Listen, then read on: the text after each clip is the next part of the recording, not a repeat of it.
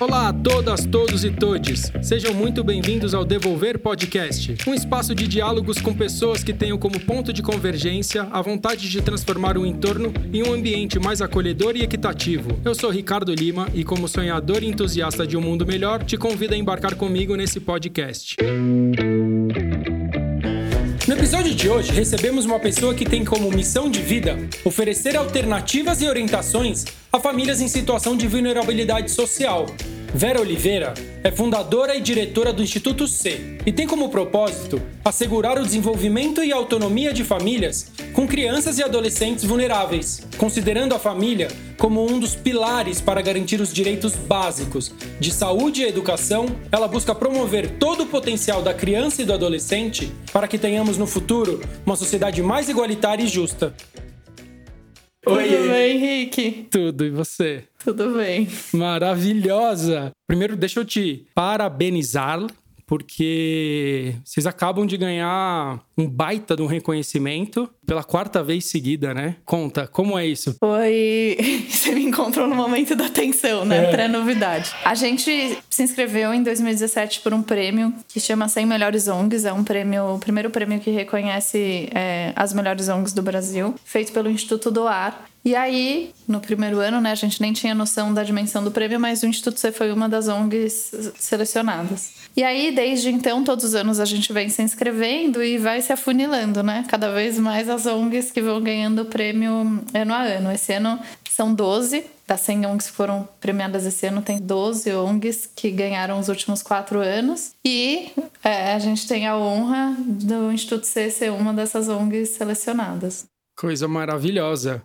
Mas o que, que é? Conta pra mim direitinho, assim. O que, que é o Instituto C? Eu falei, eu defini bem ali no, no resumo, assim, ou num português claro. O Instituto C é uma organização que atua com famílias vulneráveis de forma geral, oferecendo um atendimento multidisciplinar para as famílias, com o principal objetivo que elas conheçam. Qual é o direito que elas têm, o que, que existe né, da rede socioassistencial já do governo, o que, que é o CRAS, o que, que é o CRES, o que, que é a Defensoria Pública, quando que ela tem que ir é, na diretoria de ensino, quando que ela vai pedir pensão pro pai dos filhos dela, enfim, como que ela faz para ter um remédio de alto custo que ela não consegue retirar no posto. Coisas básicas do dia a dia e que muitas vezes a gente acaba não honrando né, com os nossos direitos por, por falta de conhecimento. Então, o básico que a gente faz é orientar as famílias, primeiro para elas terem percepção em relação à necessidade que elas têm, e depois para correrem atrás do que é de direito delas. Então, para isso, a gente oferece um atendimento multidisciplinar com três projetos diferentes. Tem o, o nosso projeto mais antigo, é o PAF, que atua com crianças com doenças crônicas. Depois, a gente tem o projeto Educação em Rede, que é o segundo que chegou, que atua com crianças que têm dificuldade na escola, muitas vezes por conta da vulnerabilidade que elas têm, e daí ele tem uma peculiaridade que aqui, diferente do PAF que a gente atende o chefe da família, no Educação em Rede a gente atende a própria criança. Então a criança ela participa de um reforço escolar e de uma terapia em grupo com psicóloga, além da família passar por todo o atendimento social e né, com a equipe multidisciplinar sobre a situação da criança. Mas a ideia aqui é que a gente possa oferecer também para as crianças que têm alguma defasagem na escola, baixa frequência na escola, que tem 10, 11 anos e ainda não sabem ler e escrever, a oportunidade de tomar o pé da escola de novo e acompanhar a turma como um todo. E o nosso terceiro projeto é com foco na primeira infância. É um projeto que a gente também oferece esse atendimento multidisciplinar, pensando nos direitos e nas oportunidades que as crianças devem ter desde pequenas. É isso, basicamente. Basicamente, simples assim, viu, gente? A gente vai retomar, eu acho muito bacana isso tudo, esse projeto, essa estrutura que vocês criaram, que a gente está falando multidisciplinar. Acredito que o envolvimento de muitas pessoas, eu estava olhando, dando uma olhada lá, uma fuçada estudando ao instituto, você e tudo mais. É um pessoal bastante engajado, assim, pessoas que estão interessadas realmente em fazer algum, algum bem maior do que para si próprio. E eu acho que isso define bem você, assim, pelo pouco médio que eu conheço. você é uma pessoa que sempre teve um interesse muito além do seu umbigo. É, uhum. Apesar da gente conhecer pessoas que não pensam dessa mesma forma que a gente, muito próximas de nós, você nunca se deixou levar por esse tipo de pensamento. Me uhum. explica como que é, como que define esse estalo seu de pensar no outro? Aonde? Em que momento você pensou na sua vida? Porque você estava muito bem numa vida super confortável e que você poderia muito bem trabalhar como relações públicas em uma empresa multinacional e pensar apenas no seu ganha-pão e fazer dinheiro. Como que é o vou largar a mão de trabalhar para a galera com grana e vou trabalhar para o próximo? Em que momento você teve esse estalo? Rick, é difícil a pergunta, porque eu não, nem sei te dizer se é um estalo em si, assim. Eu era muito nova ainda, assim, né? Como, como você falou, eu sempre fui envolvida com trabalho social, sempre. Adolescente, no, logo no que eu entrei no primeiro ano da faculdade, comecei a dar aula de informática, na época, numa escola, né? Num contraturno escolar. E essa era uma questão que me acompanhava, assim, desde o início da faculdade mesmo, assim. E daí, no início, eu fui trabalhar com pesquisa de mercado. É, apesar de eu ter feito relações públicas, fui fazer estágio com pesquisa de mercado. E eu me encantei com isso pelo fato de ser algo lógico, vai, que eu via começo, meio fim e que eu entendia é, o processo como um todo. Só que aí, logo que eu tava para me formar, começou a me incomodar um pouco, trabalhando com pesquisa, o quão distante eu tava das pessoas, né? que era quem, se, quem me importava, assim, que eram aquelas pessoas que respondiam as pesquisas e que para mim só chegava compilado do que todos eles achavam, sentiam, viviam, queriam, enfim. E aí me deu esse clique de eu quero trabalhar com pessoas, mas ao mesmo tempo eu quero fazer algo que eu me sinta útil para o mundo. Então essa essa passou a ser é a minha busca muito antes de se falar em propósito, né? Tipo hoje em dia é muito muito comum, é, inclusive sei lá, toda semana assim acontece de alguém vir falar comigo nessa crise ali da profissional, né? Com existencial vezes, profissional, né? né? Com 25 anos, com 30 anos, com 40 anos, com 50 anos, de puxa, fiz até tanto na minha Sim. carreira, mas cheguei no momento e quero fazer que nem você. Quero me dedicar a outra coisa, algo que faça sentido. E como é que eu faço isso? Enfim. Mas é engraçado, né? Porque essas pessoas vão ter lá na frente. Lá na né? frente, é isso. Elas fazem isso... o caminho inverso que você é, fez. É, por isso que eu tô te falando que para mim é difícil essa resposta, porque não foi algo muito pensado por um lado por outro lado, a gente estava falando aqui no início sobre terapia, foi um processo longo de terapia até eu chegar nesse ponto de entender o que, que era que me fazia feliz profissionalmente. A questão é que lá atrás também, tô falando aí de 2005, 2006, quando eu percebi que eu queria trabalhar fazendo algo útil para o mundo, tinha o maior preconceito com ONG, o maior preconceito. Pensava que ONG era totalmente assistencialista, que não funcionava, que era algo ali do bairro, que era mais um que ia ajudar a família a ganhar uma cesta básica e acabava ali, sabe? E isso me pegava muito, porque não é que eu falava isso de um não conhecimento, eu falava isso com o pouco, ainda que muito para mim naquela época o envolvimento que eu tinha com organizações que eu ajudava. E eu mesmo, né, participava da gincana do, do movimento Pax, que é um, movimento ligado ao Santo Américo, que, que arrecadava cesta básica justamente para famílias que necessitavam ali em Jardim Colombo, Paraisópolis, enfim. E que eu acho um trabalho lindo, maravilhoso, mas assim, eu não queria trabalhar doando cesta básica, entendeu? E, e sem tirar o valor da cesta básica, porque eu acho que a cesta básica é fundamental para quem passa fome, mas o que, que se pode fazer além disso? Então eu pensava assim, então ONG não é é a minha praia, eu acho que talvez eu vou criar um negócio social. E para isso eu preciso ter uma grande ideia. Então, o dia que eu desenvolver um produto incrível e que ajude o mundo, eu vou ser feliz, entendeu? Então, começou por aí. E aí eu, eu nisso comecei a buscar e falar com várias pessoas. Todo mundo que eu encontrava, basicamente, eu falava sobre essa crise e sobre essa questão. O quanto eu adorava meu trabalho, é, tecnicamente falando, eu adorava a empresa que eu trabalhava, mas não me completava. Então. Você tinha quantos anos nessa época? Putz, 21, 22. E aí, tinha acabado de me formar. E daí, a ponto de, tipo, isso, numa dessa, eu fui convidada para ser monitora do CISV e falei, cara, eu vou tirar férias, vou pensar na vida, pedir demissão. E aí, quando eu voltei, voltei a trabalhar com pesquisa de mercado, sempre deixando claro as cartas para os meus chefes que isso não era o que eu gostaria de fazer da minha vida, que o que eu buscava era algo com propósito, mas que enquanto eu estivesse lá eles podiam contar 100% comigo e que eu estava comprometida com o trabalho. Daí eu fui nas minhas férias ser monitora do acampamento, quando eu voltei, eu estava decidida que eu ia sair da empresa e comecei a chorar muito assim no caminho do trajeto, sabe? Casa trabalho, casa trabalho, de nossa, o quanto me faz mal dedicar 8, 10, 12 horas da minha vida por uma coisa que para mim não faz tanto sentido, né? Ajudar a tal empresa a vender mais produto. Basicamente Ponto. era isso. E por mais que todo mundo tentasse, né, me ajudar com isso dentro do meu ambiente de trabalho, tipo, chegava alguma pesquisa ligada ao terceiro setor, ligada à responsabilidade social, sempre passavam pra mim, mas assim, não é o ponto, Não era sabe? exatamente é, aquilo chegou que uma tocava. época, é, chegou uma época que era tipo assim, é, a Coca-Cola tinha desenvolvido um projeto social que chama Coletivo Coca-Cola, que até foi um projeto bem legal pela parte do social em si, de desenvolver cursos profissionalizantes em algumas comunidades, mas eles tinham uma pesquisa para medir quantos ml de Coca-Cola a mais as pessoas da comunidade consumiam em comparação com uma comunidade espelho que não tinha o, o coletivo Coca-Cola. E assim, eu tinha que ficar medindo os ml de cada um dos produtos da Coca-Cola mês a mês, o quanto tinha subido ou descido por conta do. E não é a Coca-Cola em si, tá, gente? É só pra deixar claro. Não é, É, o ponto, esse né? é o ponto, isso. não é a Coca-Cola e não é o Não é o projeto. O projeto é projeto. incrível, só que assim, o que, que há por trás? Entendeu? E esse é só um Exatamente. mini exemplo, assim, e o, e o quanto isso me consumia. Resumindo. Aí nessas fui fazer uma pós-graduação em jogos cooperativos, porque eu falei, cara, eu poderia de fato me especializar em algo ligado à pesquisa de mercado, marketing, comunicação, enfim, mas não era o que eu tava afim.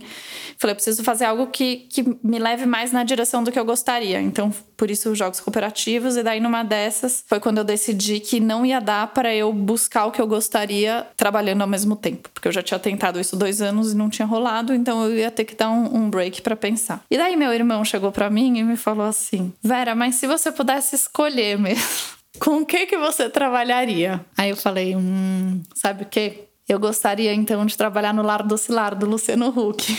Porque era o que eu via. Alô, Luciano. Era o que eu via de mais próximo, assim.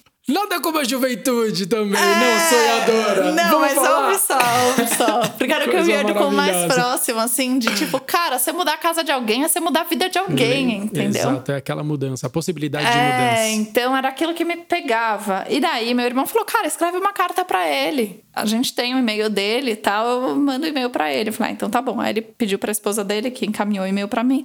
Resumindo, em quatro horas eu tive a resposta do Luciano Huck Mãe do céu. em relação à carta que eu mandei. Mentira, tô chocado. Para, dá uau, edição, coloca o clima de suspense aqui, que pelo amor de Deus, não acredito. Você. Conta. Escrevi, Conta. escrevi a carta, enfim, contando um pouco do que eu tô te contando, da minha vida, da minha vontade. E que eu tinha, então, eu tava com vontade de trabalhar no lar do oscilar, com esse sonho. E aí ele respondeu. Eu lembro até hoje a resposta era assim. Era meu último dia de trabalho no Ibope nesse dia. Vera, parabéns. Acho que o seu principal asset é ir atrás dos seus sonhos. E isso vai te levar muito longe. O que eu posso te dizer, pelo que eu ouvi que você escreveu, é que talvez você vai se decepcionar, mas seu sonho não deve ser trabalhar no lar do Cilar, porque nem existe uma equipe que trabalha no lar do Cilar. O que a gente faz aqui é televisão. A gente conhece várias histórias incríveis, a gente tem contato com pessoas que são histórias muito inspiradoras, que a gente acaba se transformando por conta dessas histórias, só que isso é consequência do nosso trabalho. Eu acho que tem tudo a ver você trabalhar no terceiro setor. Você já pensou nisso? Conhece o Instituto Criar de Arte e Cinema? Acho que valeria a pena você conhecer, tal, enfim. Uau.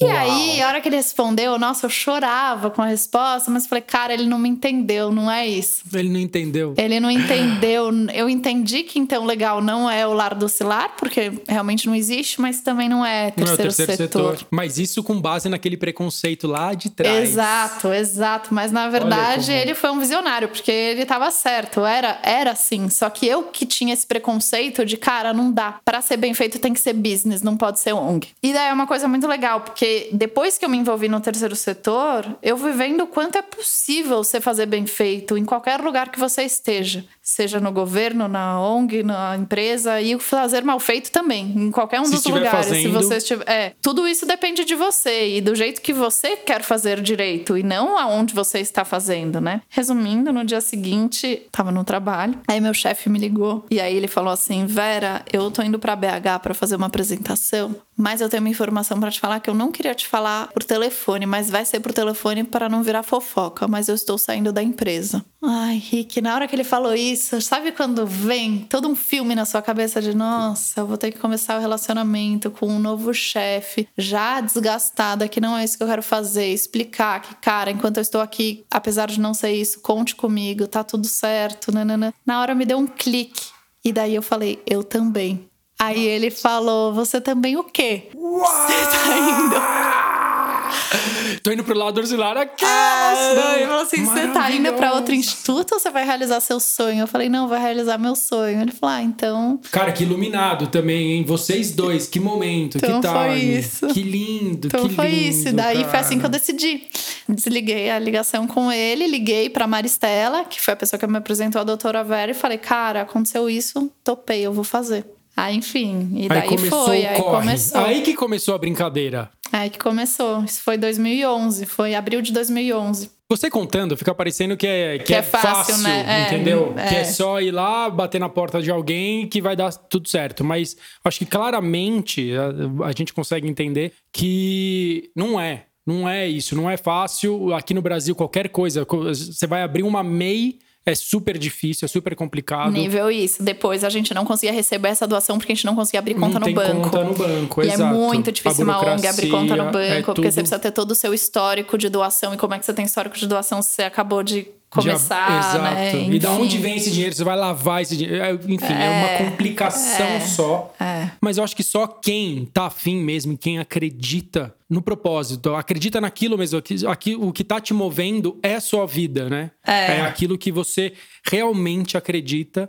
E vai atrás e faz acontecer. E eu, acabo, eu acredito muito no fluxo de energia e flu- fluxo de pensamento, então eu acabo atraindo as pessoas que compactuam com a mesma, com a mesma filosofia. E eu acho isso admirável. Mas É. só dan- dando uma, uma voltada aqui, a gente já fala de novo do, do Instituto. Eu queria fazer uma pergunta que talvez seja retórica, porque depois dessa aula e essa lição que você deu aqui, você acha que a profissão ela define a pessoa? Só pela história que você contou, naturalmente a sua profissão é claramente a sua paixão e por, por É, doar. mas eu acho que cada um tem a profissão que te define até o momento que você está. E depois pode ter uma nova profissão amanhã, de acordo com os seus novos interesses, né? Tipo, as pessoas que trabalhavam comigo, eu sou amiga de várias delas, são absolutamente queridas e são apaixonadas pelo que fazem, né? Que cada um tem um propósito de vida diferente. E acho que, no final das contas, aquele meu propósito lá atrás de quero contribuir para um mundo melhor, não é que as pessoas que trabalhavam comigo não contribuem, é que é de outra forma. Se todo mundo quisesse trabalhar em ONG, não daria, entendeu? Exato. É nesse sentido. Então, mas eu acho que a gente é muito além da nossa profissão, né? A gente é um conjunto de mil coisas que fazem parte da gente para além do nosso trabalho. Mas o que eu acho que é muito importante é você estar inteira no seu trabalho, aonde quer que você esteja, independente do que com que você trabalha. Mas você poder ser você, você poder estar alinhado com os seus princípios e os seus valores, Essencial. independente da organização que você Essencial. esteja, né? E falando de princípios e valores, quem são suas referências? Nossa, que pergunta difícil. Aqui é assim, gente. Não sei, assim, eu acho que muito do meu jeito de pensar, que é claro que você tem que sempre optar por se importar com o outro, vem da minha avó, assim. Da minha avó, que passou pra minha mãe, e que foram coisas que eu fui vendo dentro de casa, assim.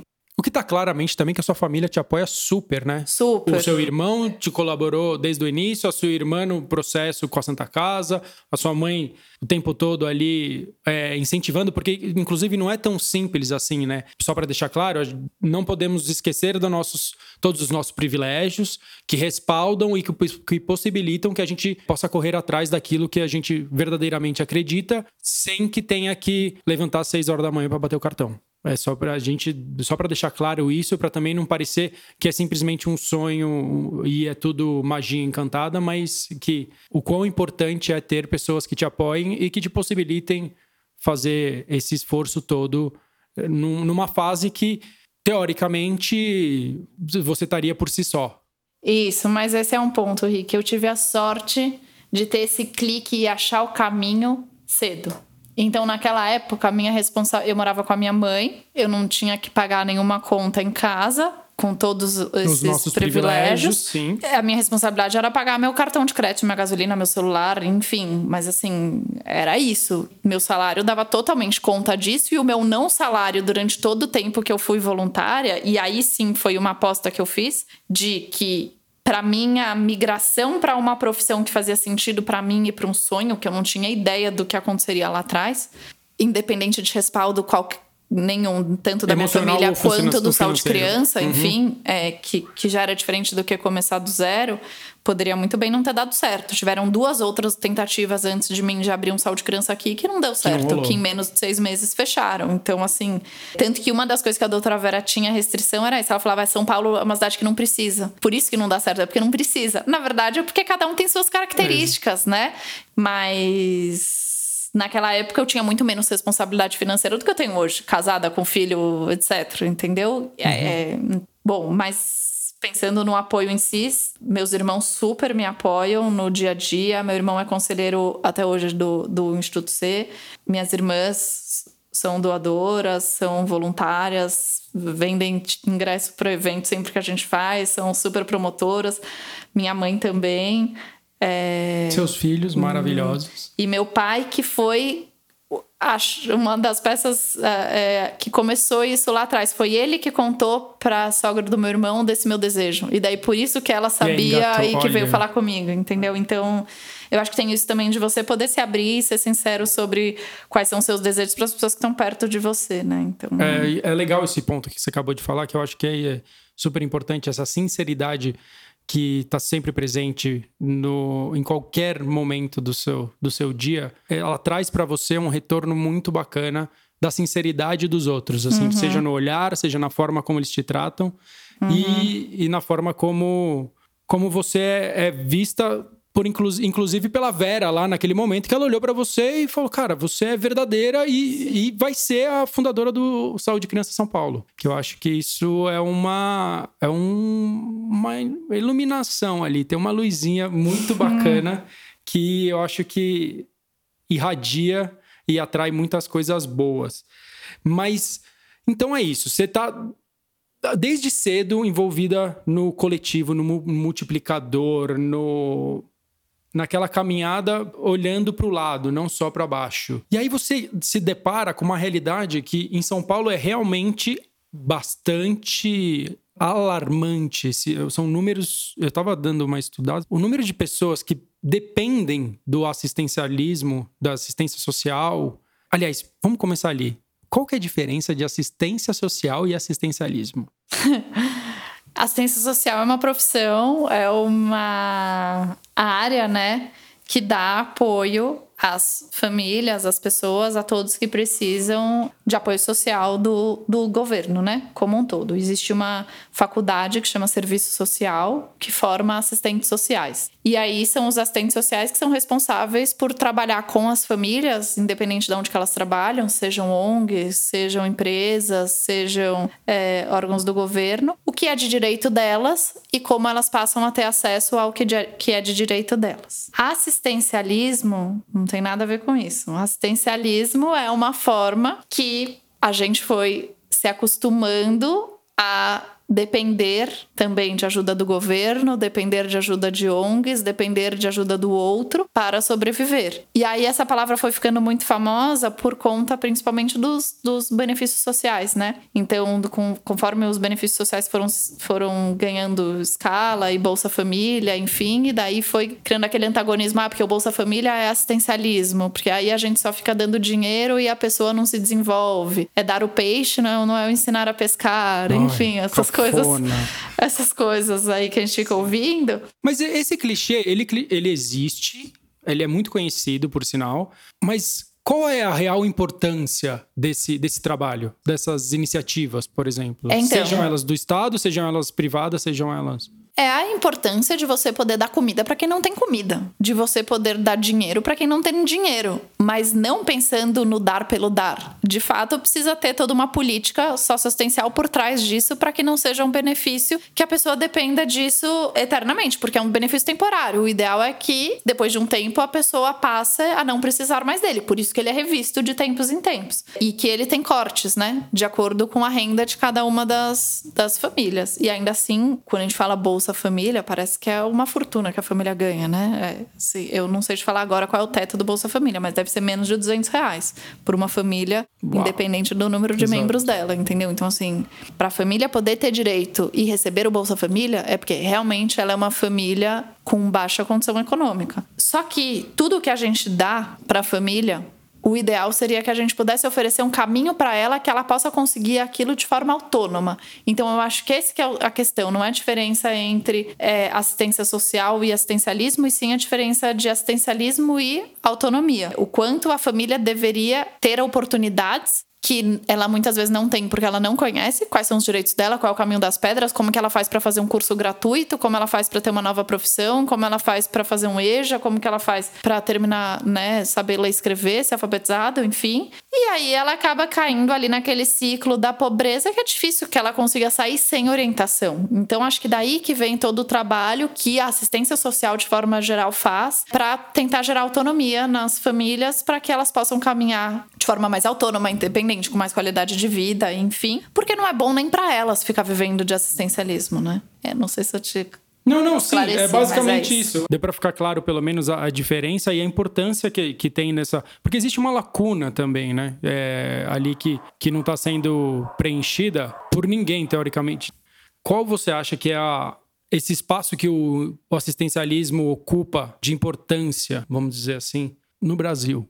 do assistencialismo ocupa um espaço bem grande, né? E aí eu acho que esse é um dos papéis que as ONGs têm de poder trabalhar junto às famílias da importância delas buscarem pela sua própria autonomia. Porque não acho que isso é uma exigência que a gente deveria fazer do governo, apesar de que acho que seria a responsabilidade do governo também. Mas a gente criou, né, uma cultura do assistencialismo e que agora acho que o que a gente tem que fazer é o quanto a gente consegue ir para além do assistencialismo, né? E que, que é o trabalho que o, que o Instituto C faz, que muitas outras organizações fazem e que, enfim, lá atrás que eu te falei do meu preconceito com ONGs, era por conta disso. Era por conta desse assistencialismo, que era o que eu via estando de fora. É isso, que eu ia falar. Vindo de fora, muita gente critica porque é o estar dando, né? É, você e tá existe mesmo, existe isso mesmo. Só que assim, eu hoje, eu vejo a diferença de você dar para quem realmente precisa e você dá para quem não precisa e tá abusando por conta de ser de graça. Acho que é aí que cabe também a profissionalização do terceiro setor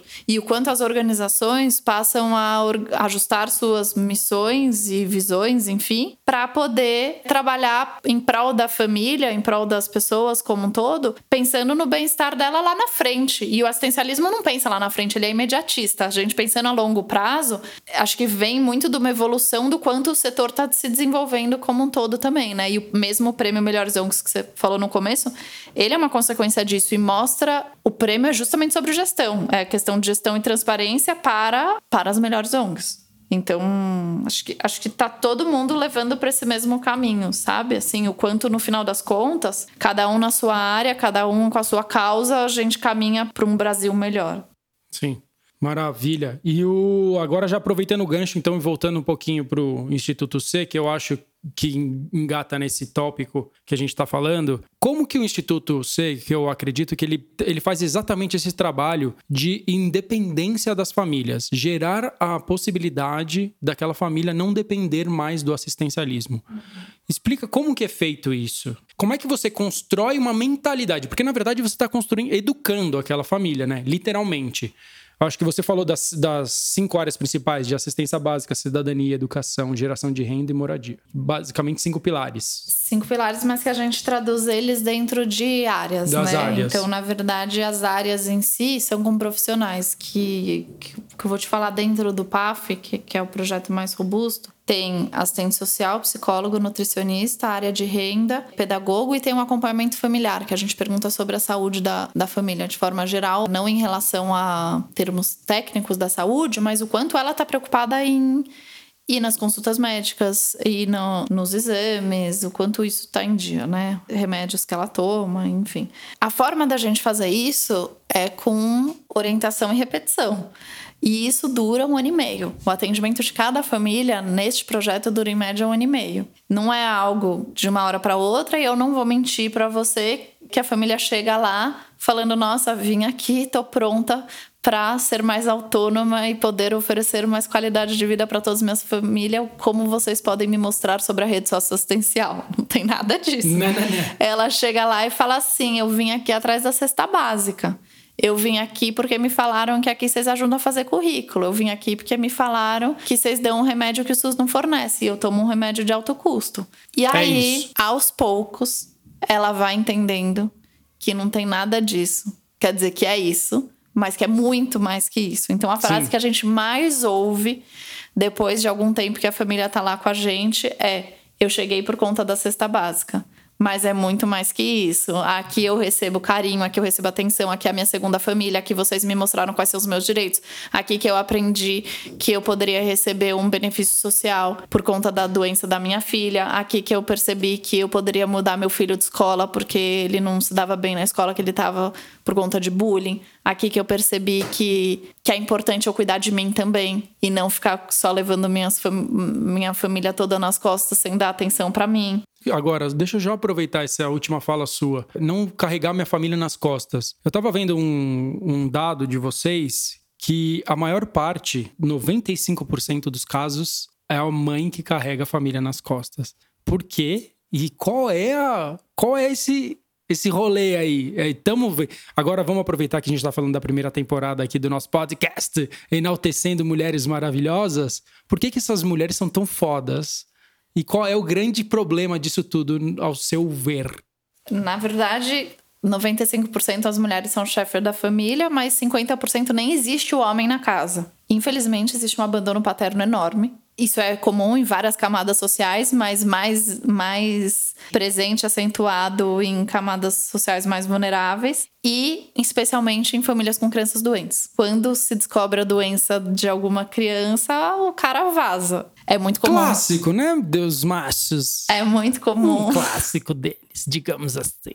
Ah. que isso aconteça. Foge da raia. Infelizmente, mas tem também os pais presentes, tem também pais que participam da roda de conversa. Em geral, Não passa pano, não. Pode deixar, pode bater neles, tá? Pode é, bater não, em geral, é que em geral é a família mesmo, assim, é a Sim. mãe mesmo, quer dizer. Mas enfim, a- acontece, essa, essa é uma questão. E aí, então, a gente fala muito mães, mães, mães, porque quase 100% dos casos que a gente tá falando ali no atendimento é a mãe mesmo. E é muito comum, assim, no depoimento final delas, elas falarem isso. Puxa, aqui eu, eu, eu- uma das coisas que eu mais aprendi aqui é carregar um espelho na bolsa. Porque quando eu vou fazer alguma coisa, eu olho e eu lembro de me dar valor. Eu lembro do valor que eu tenho. Olha, eu passo o gente. batom e eu me sinto, eu, eu me sinto querida pra mim mesmo. Enfim, esse resgate da autoestima é uma coisa também que a gente vai trabalhando com a mãe, porque não é só a questão de direito, é o quanto ela tem que, que se valorizar diante de toda essa rotina. Que ela é mãe, ela é enfermeira, ela é a dona da casa, ela é a trabalhadora, é ela que faz tudo, entendeu? E principalmente no PAF, que as famílias têm crianças doentes, você fala com a mãe, parece que ela é formada em medicina, assim, de tanto que ela sabe te explicar sobre a doença da criança, como ela toma tal remédio. Como... Só que daí ela vai criando uma questão que ela vai achando que só ela consegue cuidar do filho. E aí vai ficando uma carga ainda mais pesada, né? Agora, durante a quarentena, começou. A gente tá fazendo atendimentos híbridos agora. Um mês é presencial, um mês é remoto, para revezar o número de pessoas ali na nossa sede e o deslocamento das famílias. Mas a gente começou a falar, né, sobre como foi a experiência de cada família durante a quarentena, um período da pandemia, enfim. E a gente ouviu de várias famílias. Na quarentena eu percebi que a minha vida é uma quarentena, que eu vivo em quarentena. Você tem noção do peso dessa frase? E que lição também, né, pra gente? Acho que pra todo mundo é muito duro, né?